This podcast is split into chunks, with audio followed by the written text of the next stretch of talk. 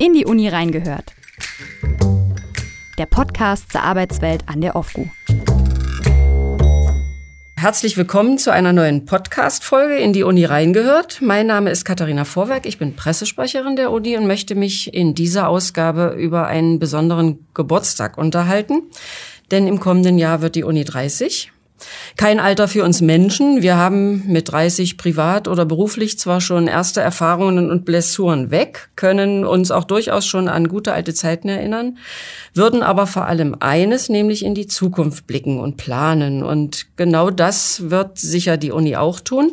Aber was für eine Uni sind wir und vor allem, wer wollen wir sein? Das frage ich heute jemanden, der es wissen muss und begrüße meinen besonderen Studiogast, den Rektor der Uni Magdeburg. Guten Tag, Professor Strackeljan. Guten Tag, Frau Vorwerk. Ich hoffe, Sie sitzen bequem, genießen den Kaffee und ähm, eine kurze Pause zwischen den vielen Terminen heute. Und wir fangen mal gleich an und bleiben im Bild äh, üblicher 30 Jahr feiern, egal ob Schraubenfirma oder Hochschule. Jubiläen sind ja oft Anlass, reflexartig Logos zu gestalten, Feiern und Rückblicke zu organisieren. Kurzum, sich gegenseitig auf die Schultern zu klopfen, sich zu beglückwünschen. Machen wir das im nächsten Jahr genauso? Sie haben ja eben in der Eingangsmoderation die, die 30 Jahre und den Menschen äh, ins Verhältnis gesetzt. Im Privaten ist das natürlich schon eine andere Geschichte. Äh, jetzt, wir sitzen hier im November. Wetter ist ganz schön, aber wir planen etwas fürs kommende Jahr. Als Einrichtung braucht man das. Privat Klar gibt's auch große Geburtstage, da muss man auch ein bisschen Vorlauf haben oder einen Hochzeitstag, aber im Großen und Ganzen geht man da schon anders ran. Also ich müsste es wissen. Man versucht dann natürlich ein Stück weit für die Einrichtung das zu denken, denn das soll ja dann auch ein Jubiläumsjahr für uns alle werden und es braucht trotzdem einen organisatorischen Rahmen. Und das stimmt, der beginnt dann ganz oft in den üblichen Prozessen. Das haben wir aber zum 20-Jährigen auch gemacht. Dann gab es eben das beigestellte 20 neben dem neuen Logo der Otto von Guericke Universität. Wir sind ja relativ spät dran. Es sind viele, viele Einrichtungen zwischen 1990 und 93 war dann schon relativ spät gegründet worden. Und ich habe in den vergangenen Monaten viele solche Veranstaltungen besucht. Ob die Hochschulen, die außeruniversitären Forschungseinrichtungen, Verbände. Und man kriegt dann schon ein bisschen auch ein, ein Bild und weiß, in diesem Format das nochmal zu machen, das wird vermutlich dann doch nicht das Richtige sein. Und äh, letztlich sind wir dann auch kein, kein kleines Unternehmen. Die machen dann das große Hoffest mit Kunden und der Belegschaft und dann ist das auch ganz toll. Das muss bei uns ein bisschen anders aussehen. Also wir haben einen anderen Anspruch. Wir hatten Zeit, uns das zu überlegen. So ein paar Dinge sind jetzt auch da. Vielleicht können wir da auch noch drüber sprechen. Auch jetzt schon natürlich ganz klar der Wunsch, äh, das ist jetzt keine Entscheidung, die durchs Rektorat irgendwie kommt, wie das genau abläuft. Wir sollten gemeinsam Freude haben an diesem Jahr und da müssen wir uns auch gemeinsam überlegen. Die Grundüberlegung ist ja, falls ich das korrekt verstanden habe, wir wollen das kommende Jahr eher dafür nutzen, uns gemäß unserem Leitspruch zusammen die Welt neu denken, darüber zu verständigen, wo wir stehen, wer wir sind, wo wir hinwollen als Uni. Die Tradition dieser Otto von Gericke Universität geht natürlich schon deutlich über die 30 Jahre hinaus. Also wenn man sich mal selbst vergewissern möchte, inwieweit sind wir eigentlich noch in den Bereichen unterwegs, die mal bei der Gründung der verschiedenen Vorgängereinrichtungen eine Rolle gespielt haben, dann ist das auch gut mal zurückzuschauen. Das ist grundsätzlich äh, überhaupt nicht verkehrt. In jedem Fall, ob wir nun 70 Jahre zurückgehen oder wir schauen auf die 30 Jahre zurück, es ist eine junge Universität in, in allen Einrichtungen die damals zur Gründung gekommen sind.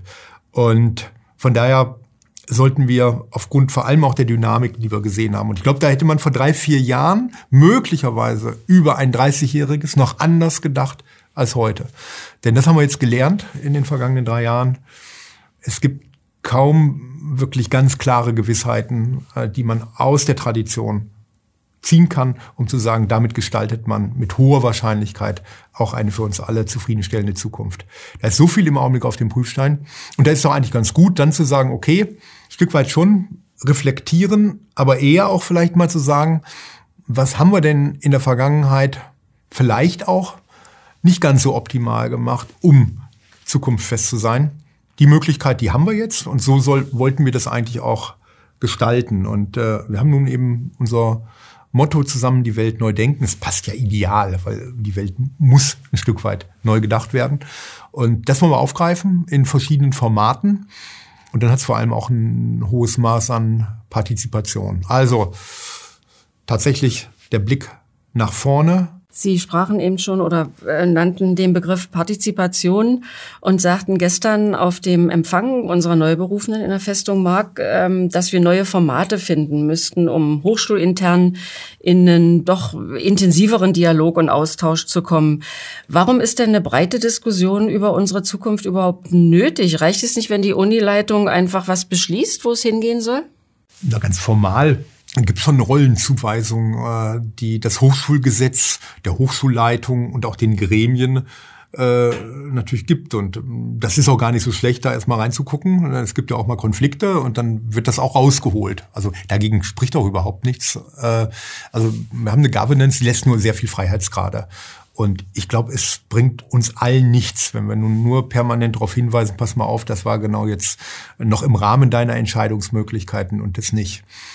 Denn auch diejenigen, die gewählt sind, ob nun in der Hochschulleitung oder in den Fakultätsräten oder in anderen Kommissionen oder die andere Ämter haben, wie im Bereich der Gleichstellung, die machen es ja für die gesamte Universität und in aller Regel nicht fürs eigene Ego oder weil sie ohnehin nichts anderes zu tun haben. Und äh, von daher ist ja das eine immer wieder gestellte Frage, eigentlich jeden Tag, wie schaffen wir es tatsächlich, diesen Auftrag, der nicht alle vier Jahre mal durch eine Wahl irgendwie kommt. Wir machen ja keinen Wahlkampf und haben da keine Programme, dass wir sagen, genau das werdet ihr jetzt von mir erwarten können. Zum Glück ist diese Uni an dieser Stelle jetzt nicht ganz so politisch aufgestellt wie manche. Ich meine nicht parteipolitisch, sondern von bestimmten Richtungen. Das ist auch ganz gut so. Also wie kriegen wir die die äh, Mitnahmen hin? Und ja, ich habe gestern in der kleinen Präsentation auf der zweiten Folie das schon dargestellt. Genau unser Motto. Und das schaffen wir nur dann, wenn wir uns jeden Tag auch fragen, ist das hier der richtige Weg und nicht irgendwie den Kopf in den Sand stecken und sagen, naja, äh, da gibt es jetzt hier irgendwie Leitungen auf der Fachbereichsebene oder im Rektorat, die machen das schon irgendwie, aber die machen es auch nicht so unbedingt, wie ich mir das vorstelle, aber sind auch ziemlich unerreichbar. Vielleicht hat man ab und zu mal das Glück, äh, die Hochschulleitung oder den Rektor auf dem Hof zu treffen, dann kann man ihn mal ansprechen, aber ansonsten äh, läuft das parallel. Das darf es nicht sein. Und deshalb die Frage, was sind denn geeignete Formate? Der Podcast ist ja auch ein Stück weit mal ein Versuch, was rüberzubringen. Da kommt man nicht in den Dialog, aber man hört vielleicht Dinge, sagt, was erzählt er da? Das möchte ich jetzt mal wissen. Ich glaube, wir haben aber auch im Digitalen noch viel mehr Möglichkeiten. Nur ist ja also Konsens finden und alle mitnehmen an einer Gremienuni, wie unsere eine ist, ist Tagesgeschäft. Und Sie sind äh, inzwischen sicher sehr trainiert und konditioniert darin, äh, ständig wechselnde Mehrheiten zu organisieren. Aber gibt es auch Momente, in denen Sie diese doch kräftezehrenden Abstimmungsprozesse und alle mitnehmen und dreimal kommunizieren ähm, eher nerven, um es mal salopp auszudrücken? Es hat sich so in der Governance der, der deutschen Universitäten in den vergangenen Jahren schon eine ganze Menge äh, geändert. Es musste sich auch was ändern, denn wir haben am Ende einen Vertrag mit dem Land und damit auch im Kern mit der Gesellschaft. Es gibt äh, gewisse Zielstellungen, die an uns rangetragen werden und wir verpflichten uns auch bestimmte Dinge äh, zu erfüllen. Wir planen das zumindest. Und dagegen steht eine Stabilität im Budget. Und das ist in Zeiten, äh, wie wir sie momentan sehen, auch gar nicht so schlecht, dass es diese Verbindlichkeit zumindest mal immer über Perioden von vier Jahren äh, gibt. Sind froh, dass wir das haben. Und von daher muss man dann auch äh, werben um bestimmte äh, Mehrheiten mal und auch mal Dinge festlegen, man hinterher dann auch mal noch mal die Bestätigung braucht, das war jetzt ein Handeln äh, in eine entsprechende Richtung. Also ich finde es nicht nervig. Es entspricht der, der Governance, die, die eine Universität hat. Aber ich finde, bei den zentralen Fragen Haushalt sind wir sehr dialogorientiert über die Gremien, äh, auch Herr Weiß äh, und Herr Watzak in der PHK. Aber ich komme eben aus dem Gespräch auch mit, äh, mit dem Kanzler. Die nächste Haushaltsaufstellung wird eine Herausforderung. Und da sind wir an dem Punkt, dass wir jetzt wirklich mal mit den Dekanen und Dekaninnen sprechen wollen. Wir wollen eigentlich weiter äh, wollen, wo liegen die Schwerpunkte, weil immer mehr aufs Budget der Fakultäten kann es nicht geben. Und das ist dann auch ein Stück weit vorgelagert in einer kleinen Klausur vielleicht mal abklopfen, wo liegen Schmerzgrenzen, wo ist die Uni bereit, Dinge mitzugehen und dann am Ende natürlich äh, nicht unbedingt in Gremiensitzungen irgendwelche Niederlagen sagen. Kommt selten vor, ist dann auch ein demokratischer Prozess. kann man mit leben. Also wir machen nicht so wahnsinnig viel Hinterzimmerpolitik hier an der Uni. Kommen wir mal auf konkrete Kennzahlen und Vorhaben zu sprechen. Wir sind im Moment bei gut 13.000 Studierenden, ich glaube was 13.100 sowas. Der Anteil in den profilgebenden ingenieurwissenschaftlichen Studiengängen fällt, ist ja ein bundesweiter Trend. Die Zahl internationaler Studierender steigt und liegt aktuell bei, ich glaube, rund 30 Prozent. Wo soll es denn beim Thema Studierende hingehen? Ja, es sollte wieder wachsen. Äh, also wir hatten ja gut 14.000. Das ist erstmal für uns so eine, eine Kennzahl, weil das sind Personen. Es gibt dann 14.000 Menschen, die auf dem Campus arbeiten, sich aufhalten, ihn beleben. Ob die in Weiterbildungsprogrammen tätig sind, ob es eingeschriebene Doktorandinnen und Doktoranden sind, das ist dann erstmal egal. Und dann gibt es noch eine andere Kennzahl, die ist für uns äh, vom Budget sehr wichtig. Äh, das sind die vereinbarten, mit dem Land vereinbarten gut 8000 Studierenden in der Regelstudienzeit. Da steckt einfach die Idee dahinter. Jeder Studierende hat äh, einmal wird einmal abgerechnet in der Vorlesung, im Seminar. Dann kann eine Prüfung mal nicht klappen, dann wird die wiederholt. Das ist eingepreist, aber so in etwa äh, ist die, die Währung. Und dann gibt es personalbezogene Studienplätze. Also wir haben Studienplätze und dann kann man ja eben über die Lehrverpflichtung ausrechnen, welches Personal steckt dahinter. Und dafür gibt's Geld. Das spielt die Forschung erstmal keine große Rolle. Und wenn wir da unter diese Grenze fallen, und wir sind jetzt schon leicht unterhalb dieser gut 8000 Studierenden, dann besteht zumindest die Möglichkeit, dass im Land jemand fragt, müsste nicht jetzt auch mal das Budget angepasst werden.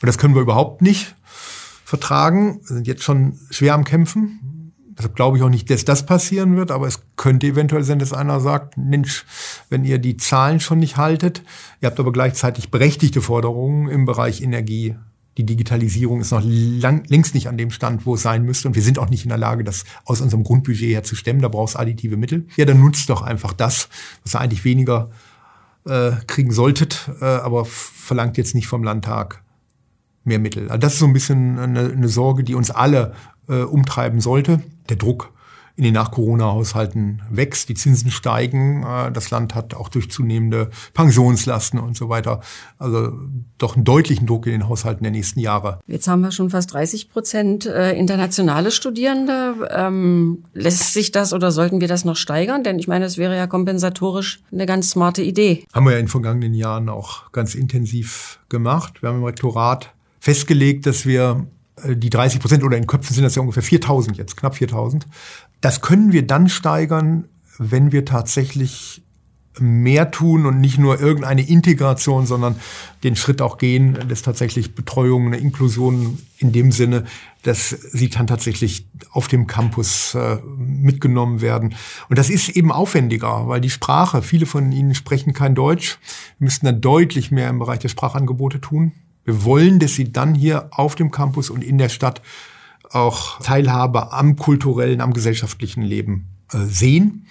Da müssen wir was tun. Und am Ende natürlich auch, dass ein Job in der Region eine echte Option ist. Und äh, das bedeutet, wenn man jetzt mal Intel ausblendet, äh, und diese Unternehmen, dass dann die deutschen Sprachkenntnisse schon wichtig sind. Also wir müssen dann mehr tun, dann sind die 4000 nicht irgendwie eine Schallmauer, die man nicht durchbrechen kann, weil es dann knallt. Dann knallt es eben nicht, sondern es geht ganz vernünftig miteinander. Äh, wir wollen die Diversität in den Herkunftsländern verändern und wir wollen vor allem, das ist äh, ein sehr, sehr sportliches Ziel, wir wollen gerne auf 15 Prozent, also in dem Anteil der 30 Prozent international, sondern 15 Prozent aus Europa oder EU internationale sein. Das ist schon eine Herausforderung. Das passiert nicht von selbst. Ist der Stellenwert der Lehre ähm, an der Uni schon dort, wo er hin soll? Die Lehre ist transparenter geworden in äh, Corona-Zeiten, weil äh, entweder in Online-Formaten oder in Hybriden konnte man mal reingucken. Bis jetzt war ja die, die Hörsäle eigentlich überwiegend zu und wenn da einer reinkam, der nicht zur Gruppe gehörte, äh, dann hat man ihn auch nicht reingelassen. Das hat sich verändert und äh, damit sind Dinge vergleichbar geworden. Und ich kann jetzt mir schon mal überlegen, sind denn die Formate und für jemanden, der in einen Bachelor kommt, ist das erstmal ganz entscheidend. Der hatte gar nicht gleich die Wünsche, da kann ich da promovieren oder dort, sondern das muss ein Studienprogramm sein, äh, wo auf solche Dinge, also überhaupt Wert legen auf Lehre. dass die Betreuung auch passt, dass man da wahrgenommen wird und ernst genommen und dass nicht die Konserve zum 25. Mal gezogen wird, sondern gucken Sie sich das mal hier an. Da habe ich Ihnen mal ganz nette Vorlesungen besprochen. Das reicht nicht mehr aus. Und im schärfer werdenden Wettbewerb, gerade in den, in den MINT-Bereichen, in ja, einem großen Feld an Wettbewerbern. Liste das ja immer auf, wenn man jetzt mal von West nach Ost geht und über Hannover startet oder von Hannover äh, über Braunschweig, viele gewonnen im östlichen Niedersachsen. Die Braunschweiger sagen, ganz so einfach ist es nicht mehr. Also äh, ne, eine Beilage in der Braunschweiger Zeitung am Wochenende auf vier Seiten, das haben wir alles gehabt. Und das haben die Braunschweiger auch toleriert und haben gesagt, das ist gar kein Problem. Rund um Gifhorn und Helmstedt gibt's genügend. Wir sind eigentlich dicht. Die Zeiten sind vorbei. Und es geht nach Osten dann weiter äh, mit Universitäten, die genauso werben mit innovativen Ideen in der Lehre. Also die Lehre braucht da einen hohen Stellenwert, sogar sagen auch noch einen höheren. Und sie braucht vor allem eine Veränderung. Und das ist eben der internationale Prozess. Wir sind, äh, um mitzuwirken in Netzwerken, EO Green zum Beispiel, brauchst Mobilitätsfenster. Also die Studentin aus Parma wird nicht sagen, ich lerne jetzt erstmal ein halbes Jahr Deutsch oder ein Jahr und dann gehe ich nach Magdeburg im Rahmen dieses Netzwerkes. Ist ja gerade die Idee einer gemeinsamen Universität, um da viel schneller solche Dinge zu machen. Ich studiere einfach die nächsten zwei Monate in Magdeburg, kriege das anerkannt und beende möglicherweise diesen Kurs wieder in Parma. Das ist die Idee, die dahinter steckt. Und äh, dann zu, dem EO Green, zu dem EO Green ähm, äh, würden wir an, an, an Also dann ist die Sprache machen. einfach auch ein Stück weit Treiber in den Lehrformaten. Also einfach, dass wir mehr englische äh, Angebote brauchen, praktisch über die allermeisten Semesterlagen. Dass sie aber auch die Öffnung darstellt. Wenn sie weiß, ich komme in einem Monat nach Magdeburg und habe die Möglichkeit, hybrid schon an einer solchen Veranstaltung teilzunehmen, dann sollten wir das unbedingt öffnen. Also von daher auch da der Druck, Lehre anders zu gestalten. Kommen wir von der Lehre mal zur Forschung. Ähm, wir gehören ja zu den drittmittelstarken Universitäten, wage ich jetzt hier mal zu behaupten. Nun wollen wir uns ähm, also fest entschlossen und mutig auf den Weg zur Exzellenzuni machen. Ähm, zwei Forschungsvorhaben gehen dabei ins Rennen. Könnten Sie die ganz kurz beschreiben und sagen, wie Sie die Chancen sehen? Es gibt jetzt äh, zwei Initiativen, die auch gefördert werden vom Land. Da sind wir sehr dankbar. Und die auch, das hat der Minister neulich dargestellt, nicht nur bis das, zum Frühjahr 23, also der Abgabe unserer Skizzen, das ist ja ein Prozess, in dem erstmal die Skizze abgegeben wird, dann bekommt man in einem Jahr, in Jahresfrist, also bis 24 Frühjahr eine Nachricht, ob man einen Vollantrag stellen darf oder ob es nicht gereicht hat. Und es wäre schon die Zielstellung, dass wir mit einem unserer äh, Ideen zumindest zum Vollantrag auch kommen. Ja, die beiden Initiativen, äh, Covital, äh, sehr stark aus dem Bereich CBBS, aufgreifend auf unserem äh, neurowissenschaftlichen Schwerpunkt und dem SFB, der da vorhanden ist. Das ist immer eine Basis. Ich brauche ein solches strukturiertes Programm. Die haben eine spannende Idee, wie sie insgesamt äh, kognitive Vitalität umfassender aufgreifen wollen, als jetzt nur durch Bildgebung ganzen Körper auch betrachten. Also von daher ist das spannend, ein bisschen äh, Werkstattcharakter mit reinbringen, der ein bisschen an das Bauhaus erinnert. Das ist eine nette Story, die man begleitend mit erzählen kann, aber man braucht natürlich eine richtig gute Forschungsfrage, die die ist da in der Basis und die wird jetzt noch geschärft in den nächsten Wochen. Und das Zweite ist aus dynamischen Systemen und äh, den dort vorhandenen Projekten, dem CDS und äh, dem Max-Planck-Institut im Bereich der äh, chemischen Prozesse, wo auch sehr viel mehr in Richtung Kreislaufwirtschaft gehen muss, weniger Energie äh, für bestimmte Aufgaben mit anderen und weniger Materialien auskommen. Ich habe neulich mal bei einem Vortrag gehört, also ein Smartphone, ein modernes, besteht aus 70 Elementen des Periodensystems. Das ist wahnsinnig viel. Wir haben nie darauf geachtet, wenn wir ein bisschen mehr Funktionalität haben wollten, ob wir damit Ressourcen aufgreifen, die vielleicht auch auf dieser Welt schlecht verteilt sind. Eins wissen wir ganz genau, in Deutschland ist so gut wie gar nichts davon vorhanden. Daraus sind ja diese Abhängigkeiten, die wir jetzt so kritisieren und sagen, das muss sich ändern, die sind daraus entstanden. In diese Richtung geht es. Also Funktionalität aufrechterhalten. Es soll ja nicht weniger sein. Wir wollen uns dann nicht in die Steinzeit zurück katapultieren, sondern wir wollen ähnliche Dinge erreichen, vielleicht sogar mehr aber mit anderen Ressourcen schonender Ressourcen. und das rangehen. Das äh, wird Smart Process aufgreifen. Also smarter umgeht mit Prozessen in der chemischen Industrie. Dann heißt die Devise in puncto Forschung jetzt an der OFGU alle Gewehre aufs Rathaus? Oder also bedeutet die Teilnahme an der Exzellenzinitiative, dass andere Forschungsvorhaben gegebenenfalls weniger Ressourcen zur Verfügung haben? Ich kann das nachvollziehen, um Ihre Frage zu beantworten. Es muss mehr passieren, als nur am Rand zu stehen und denen die Daumen zu drücken und für die Hochschulleitung ein bisschen mehr als nur dafür zu sorgen, dass das Land die Mittel zur Verfügung stellt. Das kann eine finanzielle Unterstützung sein. Manchmal sind das strukturelle Fragen, die jetzt kommen. Wir haben uns zum Beispiel verpflichtet, dass die Qualifikationsstellen, die jetzt geschaffen werden, dann auch vielleicht nach dem Ablauf oder einem Rückgang der Landesförderung zumindest zum Ende geführt werden. Da stehen wir dann alle insgesamt ein Stück weit in der Bürgschaft. Das sind so Dinge, die man im Augenblick leisten kann. Von daher ja, es gibt eine gewisse Fokussierung, aber wir hatten auch immer gesagt, diejenigen, die mit guten Ideen kommen, wo aber der Sprung in Richtung Exzellenz, weil man ja dann 25 hervorragende Wissenschaftlerinnen und Wissenschaftler braucht, die kleiner sind, aber trotzdem richtig gute Sachen machen, dass die im Bereich der Profilbereichserweiterung auch eine Chance haben. Und wir bemühen uns im Augenblick wirklich, dann auch, auch aus den Strukturfonds jetzt wiederum Projekte aufzusetzen, dass die auch sichtbar für sich ein Signal bekommen, ja, wir sind hier äh, nicht allein gelassen, Klar, im Augenblick die beiden Initiativen, äh, das ist, äh, sind die beiden Leuchttürme, aber äh, es gibt auch ein paar Steine, die dazu dienen, an anderer Stelle auf einem guten Fundament auch was zu bauen. Jetzt haben wir Forschung und Lehre ähm, uns kurz angesehen. Jetzt ist ja die dritte Säule, dritte große Säule der Uni auch noch die sogenannte dritte Mission. Ähm, die Uni organisiert Transfermessen, Wissens Wissenschaftsnächte, knüpft unermüdlich Netzwerke mit Partnern aus Wissenschaft, Wirtschaft, Politik, Gesellschaft. Ähm, sind wir da in puncto äh, dritte Mission schon dort, wo wir hinwollen oder hin müssen?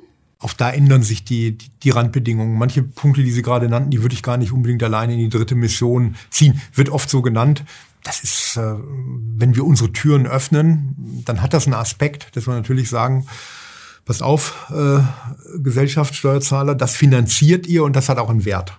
Diese Kommunikation muss es auch geben. Aber es ist natürlich zum Teil auch einfach das Öffnen der Türen, um neugierig zu machen, damit äh, zukünftig Studierende auch zu uns kommen. Also in Richtung Berufsorientierung, Studienorientierung da was zu machen, ist auch ein wichtiger Punkt. Ich glaube, wir nutzen in einer älter werdenden Gesellschaft, die ja zum Großteil zum Glück äh, fit älter wird, äh, die Kompetenzen gar nicht aus. Ich meine, bin ja selbst auch jetzt so mit äh, im Alter von 60 an dem Punkt, wo man überlegt, in fünf, sechs Jahren wäre man dann ja irgendwann schon in einem Alter, wo man ausscheiden könnte und dann bleiben da Ehrenämter. Das ist für mich im Augenblick gar nicht vorstellbar. Wie bringt man das aber ein in eine gewisse Systematik, wo das nicht das Konsumieren in einem Studienprogramm weitgehende Konsumieren Studieren ab 50 ist. Da sind wir ja sogar noch zehn Jahre drunter, sondern tatsächlich die Ressourcen nutzen, die ungeheuren Kompetenzen, die da sind, äh, im Berufsleben aufgebaut, äh, auch fachlich eine ganze Menge uns geben können. Bürger, die Wissenschaft betreiben, die man einbeziehen kann wir arbeiten unglaublich viel mit unseren Smartphones, mit Devices, wo man auch mal schnell Dinge machen kann. Ich alleine an, an Post- und Long-Covid beispielsweise denke, wo das ist ein, ein Riesenthema, wo, wo die Daten gar nicht richtig da sind. Äh, und das geht übrigens bei Covital, wollen wir das auch aktiv mit nutzen. Also Werkstatt heißt ja, ich habe mal in mich reingehört und, und weiß bestimmte Dinge. Und das mal abgleichen in, in größerem Stil von Daten. KI lebt davon, dass wir große Datenbestände zusammentragen. Aber das nicht immer nur in organisierten Studien, dass ich hier 20 Probanden habe, sondern dass viele mitmachen. An diesen Stellen kann Third Mission äh, noch deutlich erweitert werden. Und äh, da sollten wir uns auch weiter auf den Weg machen. Ich glaube, wir sind hier in der Stadt schon gut verortet. Ich freue mich riesig, dass wir den Zuschlag bekommen haben jetzt im Rahmen dieses, dieser T-Raum-Ausschreibung, dass dieser Wissenschaftshafen jetzt mal abseits der Dinge, die technisch da passieren, so in den Fokus genommen wird. Und wir mal wirklich gucken können, können wir ein Stück weit Quartier entwickeln aus einem richtig guten wissenschaftlichen Kern, wo Startups sich ansiedeln. Und äh, ich habe das vor vielen, vielen Jahren äh, mir in Aachen mal angeschaut. Und wir sind jetzt an dem Sprung, dass wir das für einen kleinen Teil sehr spezifisch auch mal probieren können. Und das gehört für mich äh, zu Third Mission dazu. Ein zentrales Vorhaben, das hatten Sie vorhin schon kurz angesprochen, für die kommenden Jahre ist ja EO Green gemeinsam mit, ich glaube, aktuell neun anderen ähm, Unis und Hochschulen wollen wir einen europäischen Campus, eine europäische Hochschule schaffen. Das bedeutet im Umkehrschluss, dass Strukturen und Prozesse der einzelnen Einrichtungen ja in Teilen synchronisiert werden müssen in einer gewissen Art und Weise. Was bedeutet das denn konkret für die Uni-Angehörigen hier an der, in der OFGU, an der OFGU? Kommen da Veränderungen auf uns alle zu? Wird es unruhig werden? Im positiven Sinne natürlich. Im positiven Sinne, ja. Die Erstmal bewirkt es sicherlich eins. Äh, wir bleiben agil. Und äh, das müssen wir auch. Also das ist, greift ja auch das auf, was wir vorhin hatten. Wir finden für EO Green und dieses Zusammenwirken auf allen Ebenen der Universität bis zur Verwaltung keine Antworten in unserem Agieren der letzten 30 Jahre. Das ist nochmal ein Punkt, wo wir sagen, da müssen wir einfach mal nach vorne schauen. Diese europäischen Universitätsallianzen sind skalierbar. Und die großen, die ersten Anträge, die wurden natürlich gestellt. Äh, das war die TU in Berlin, Heidelberg und so weiter. Und äh, wenn man sich die anguckt, Sorbonne in, in ihren Verbünden, die kommen ja im Traum nicht auf die Idee zu sagen, wir gehen jetzt auf in einer europäischen Universität und dann gibt's die Uni Heidelberg nicht mehr. Es gibt aber auch kleinere, die für sich berechtigt Zukunftsängste haben. Und sagen, wo soll denn eigentlich unsere Rolle sein? Wir sind doch viel zu klein, um tatsächlich ein, auch nur einen Teil einer Antwort Europas auf einen deutlich stärkeren Wettbewerb im Forschungsbereich äh, weltweit zu geben. Und die haben mehr Ideen, wie sie sich einbringen wollen, können sich auch vorstellen, dass sie aufgehen in einer europäischen Universität. Und das mal durchzudeklinieren, was das bedeutet an rechtlichen Fragestellungen, das ist unglaublich viel, äh, wäre dann noch zu klären. Ich glaube auch, dass die Otto von Guericke Universität erstmal eine Position, eine aktive Position einnehmen kann, in der sie das mal beobachtet. Und das haben wir uns jetzt auch vorgenommen für EU Green. Es soll Ende Januar in Extremadura das richtig Kickoff in Spanien stattfinden. Und dann schauen wir mal, haben wir die Governance-Struktur, die ist jetzt so ein bisschen am grünen Tisch erstellt worden. Reicht die eigentlich? Und reichen dann die Kräfte auch innerhalb der Uni? Wir kriegen auch noch Begleitförderung vom DAD, können jetzt also haben zwei Stellen, die dann geschaffen werden sind die wirkmächtig genug, um diese Veränderung innerhalb der Uni zu bringen, die Unruhe zu erzeugen?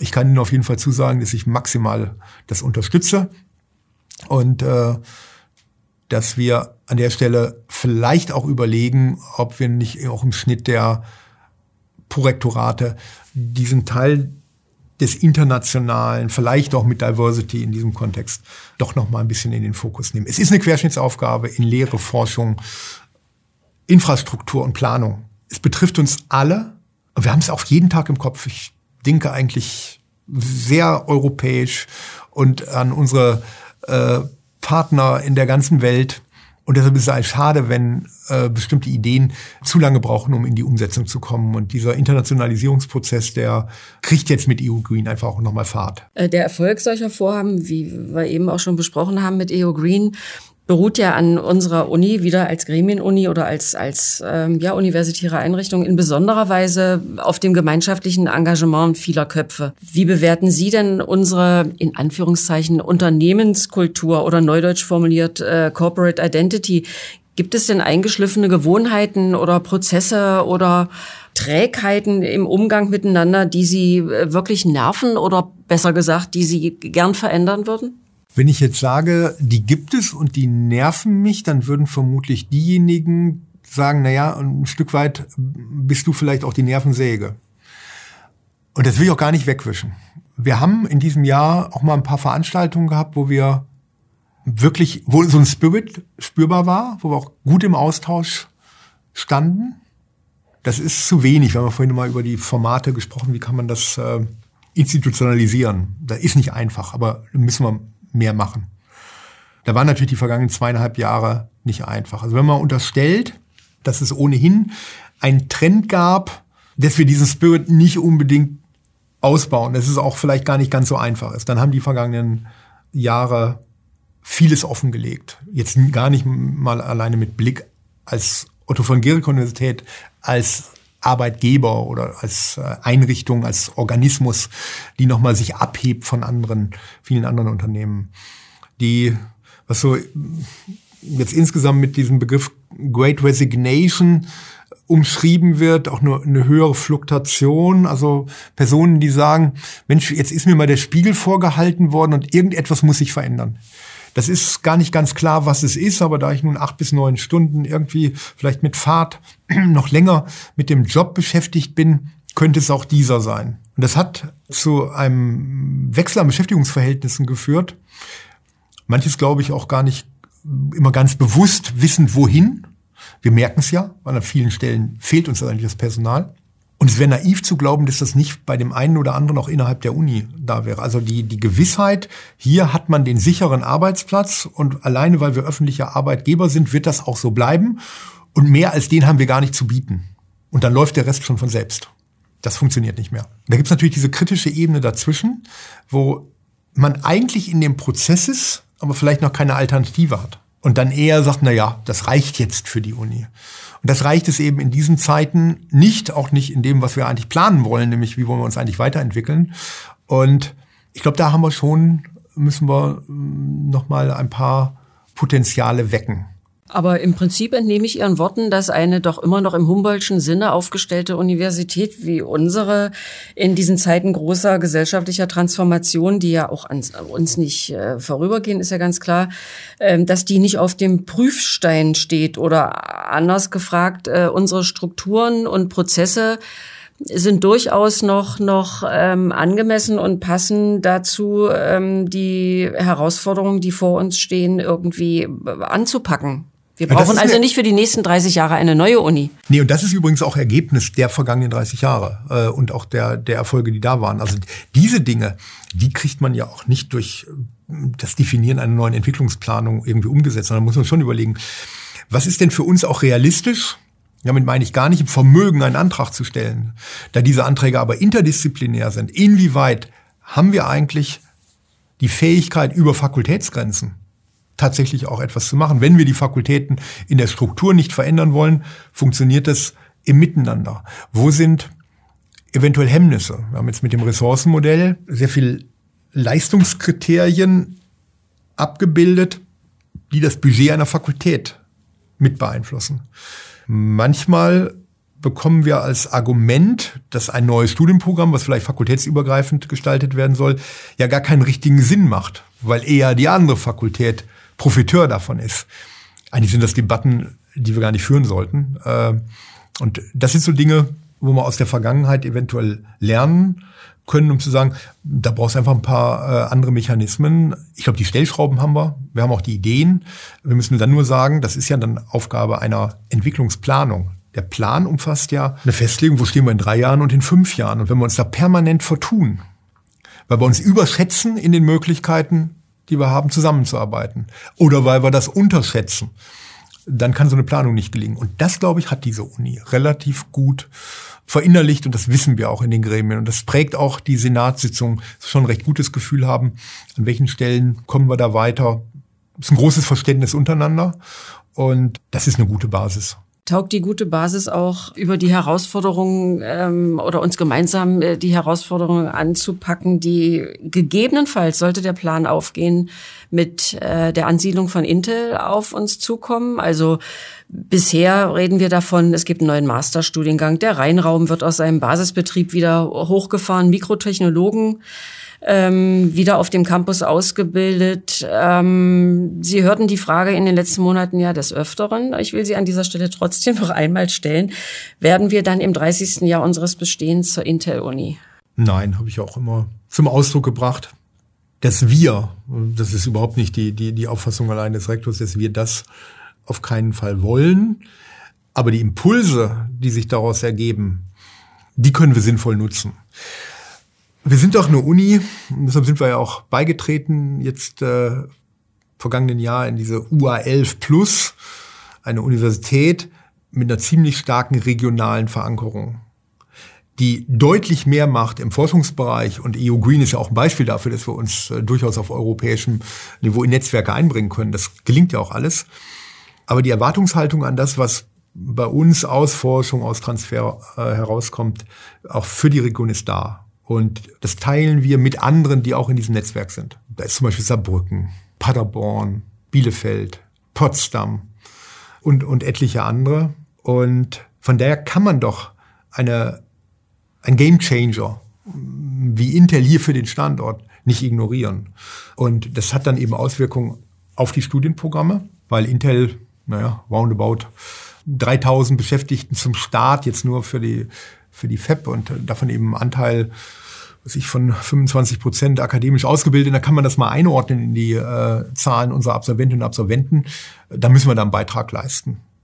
Ich fände es auch unangemessen, wenn wir jetzt nach der Standortentscheidung und die Otto von Guericke Universität und die Hochschullandschaft in Sachsen-Anhalt hat einen kleinen Beitrag dazu geleistet, vor allem die vielen internationalen und dabei gegen den Trend der MINT-Fächer auch etwas skalieren zu können. Das ist ein ganz entscheidender Punkt und äh, da können wir uns jetzt auch dieser Verantwortung und dieser Aufgabe gar nicht entziehen. Wollen wir mal nicht meckern, genau. Aber apropos meckern, gibt es für das kommende Jahr mit sicher noch relativ schwierigen oder nicht einfach werdenden Rahmenbedingungen äh, besondere Erwartungen oder Forderungen, äh, insbesondere an die Landespolitik?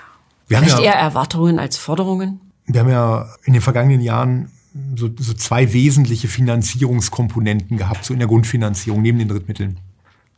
Das war die Grundzielführung vom Land, das sind etwa 100 Millionen bei uns.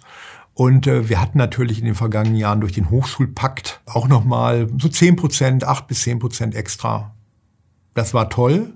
Und die laufen jetzt aus und der Nachfolgevertrag, ist ja dieser Zukunftsvertrag Studium und Lehre, der schleicht sich so langsam ein, ist aber an andere Parameter geknüpft und es kommt jetzt in die Zeit, in der eben insgesamt nach Corona wir auch nicht ganz genau wissen, wo sind eigentlich Abiturienten und Abiturienten geblieben. Die Studierendenzahlen wachsen nicht mehr so, wie das erwartet war. Und gleichzeitig gibt es einen Trend gegen Fächer wie Maschinenbau und Elektrotechnik. Da gibt es jetzt auch Studien, die das ziemlich klar zeigen. Das ist nicht Magdeburg-spezifisch, sondern das trifft auch größere Standorte.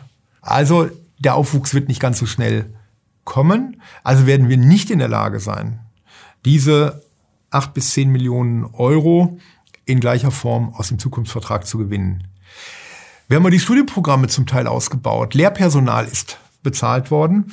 Und das braucht jetzt ein Stück weit internen Umbau oder anschließen an die Zahlen, die wir hatten. Deshalb ist eben auch äh, dieser Intel-Effekt so wichtig, denn vor der gleichen Frage stehen natürlich auch andere Universitäten mit unserem Profil, die diesen Impuls für sich nicht haben und überlegen, wie, wie, wie kann man das eigentlich gestalten. Also von daher ist es mit, äh, mit Intel für uns erstmal auch eine, eine ziemliche Chance.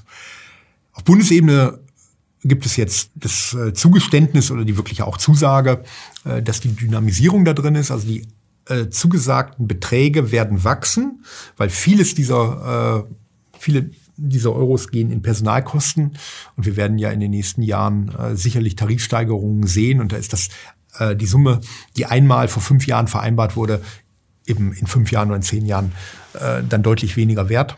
Das ist jetzt gelungen.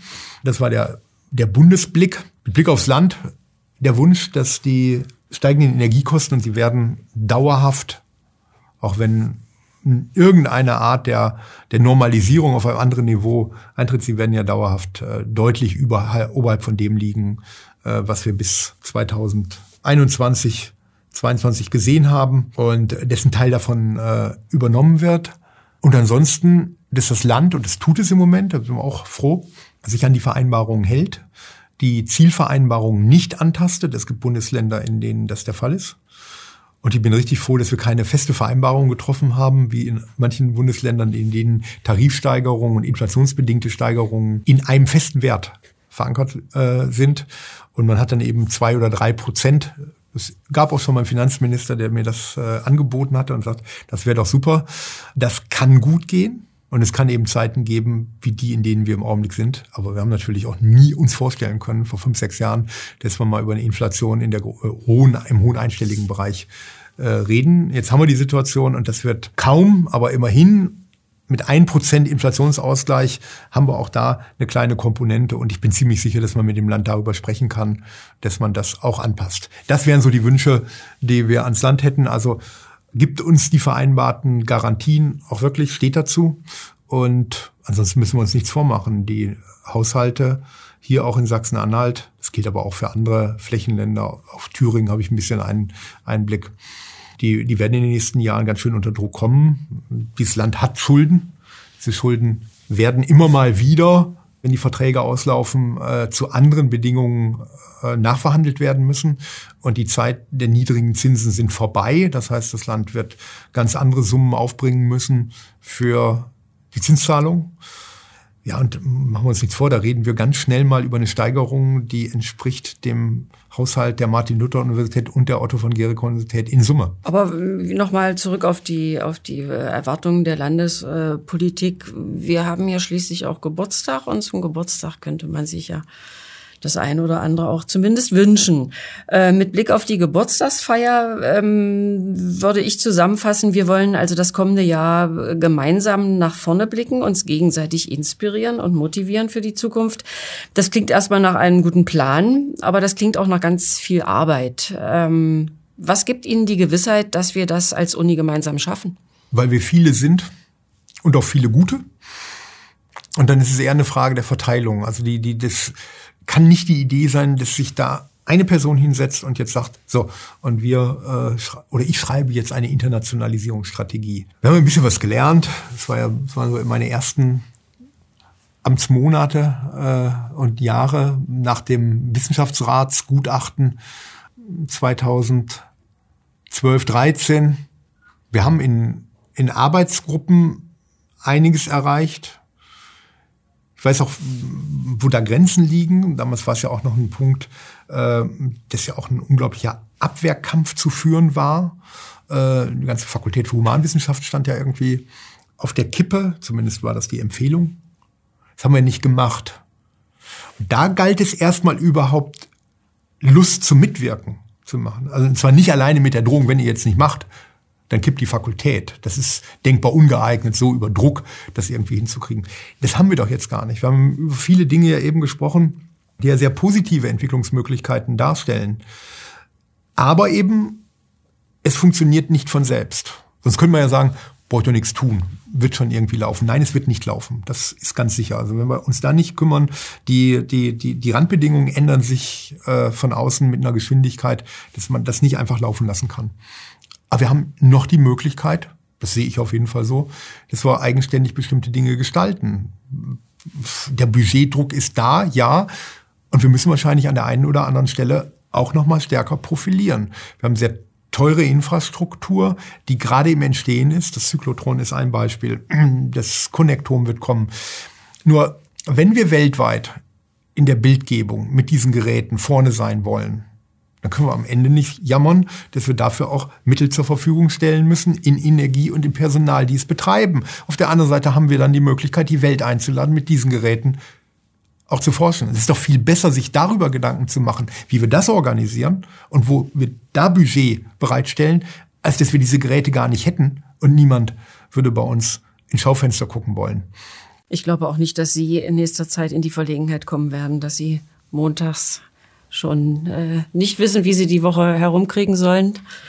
Da besteht, glaube ich, überhaupt keine, keine Gefahr. Zum Ende unseres Gesprächs äh, würde ich gerne zu der Rubrik kommen, lange Rede, kurzer Sinn. Also ich beginne Sätze, die Sie bitte ganz spontan zu Ende führen.